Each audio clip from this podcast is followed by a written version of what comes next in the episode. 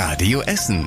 Der Tag in fünf Minuten. Am 12. September mit Stefan Weisemann. Guten Abend. Schön, dass ihr dabei seid. Der Spaß hält sich bei dem Wetter ein bisschen in Grenzen, aber es hilft ja nichts. Ne? Der Müll ist trotzdem da und es gibt auch weiter Leute, die den in der Gegend verteilen. Und Leute, die ihn dann wieder aufsammeln müssen. Saubere Sache am Wochenende bei uns in Essen. Da haben rund 800 Freiwillige das Ufer der Ruhr sauber gemacht beim Ruhr Clean Up und das teilweise wirklich im strömenden Regen. Zwischen Horst und Kettwig haben sie kaputte Flaschen und unendlich viele Zigarettenkippen gefunden. Die Helfer vom Kanu-Club in Steele haben unter anderem auch einen alten Gartenstuhl und ein verrostetes Fahrrad entdeckt. Und weil das Wetter an diesem Wochenende ja wirklich auch für die Tonne war, geht die Aktion am nächsten Wochenende noch weiter. Das heißt, die Freiwilligen können ihre Müllzangen und leeren Säcke erstmal behalten und auch die Entsorgungsbetriebe halten sich bereit, um die vollen Säcke dann auch nach dem nächsten Wochenende abzuholen. An dieser Stelle aber schon mal vielen Dank an alle, die Essen an diesem Wochenende wieder ein kleines Stück sauberer gemacht haben. Viel Wasser von oben, also am Wochenende an der Ruhr, dafür erstmal weniger Wasser von unten. Die Ruhr könnte in den nächsten Wochen nämlich noch etwas niedriger sein als zuletzt. Der Sommer war ja der trockenste an der Ruhr, seitdem das aufgezeichnet wird. Deswegen musste der Ruhrverband im Südviertel extrem viel Wasser aus seinen Talsperren abgeben. Und zwar achtmal so viel, wie reingekommen ist.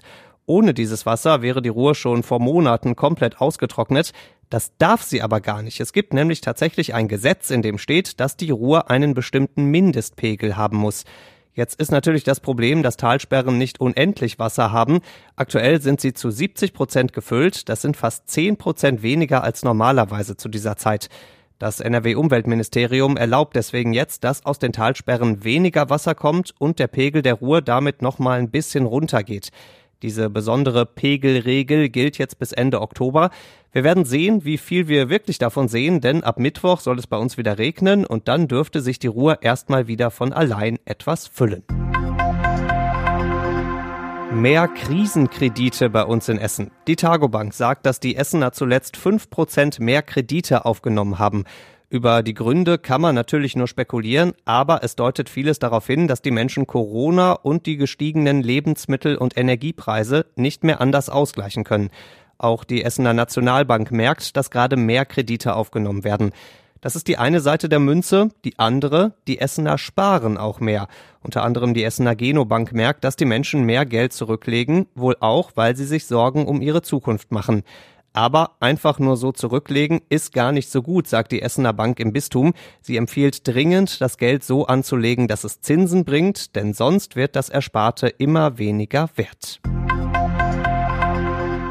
Ihr habt ja wohl einen Vogel. So oder so ähnlich hat ein 39-Jähriger gestern bei uns am Hauptbahnhof eine Familie angemacht.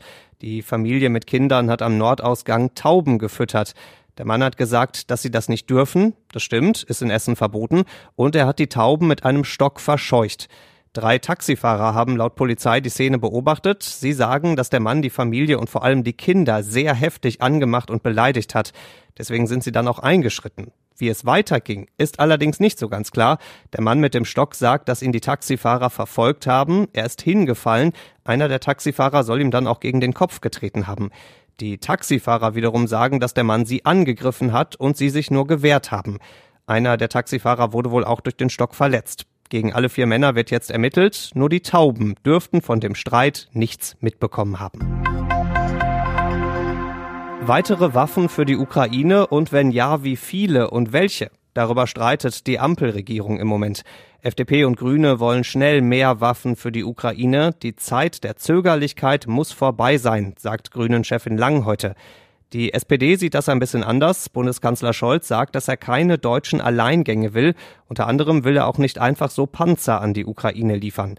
Die hat seit dem Wochenende ein sehr großes Gebiet rund um die Stadt Kharkiv von Russland zurückerobert. Und der ukrainische Präsident Zelensky sagt, wir werden nicht stillstehen. Und zum Schluss der Blick aufs Wetter. Morgen gibt's deutlich mehr Wolken über Essen als heute. Es bleibt aber trocken und wird nochmal angenehm warm mit 23 Grad.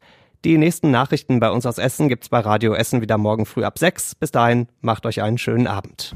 Das war der Tag in fünf Minuten. Diesen und alle weiteren Radio Essen Podcasts findet ihr auf radioessen.de und überall da, wo es Podcasts gibt.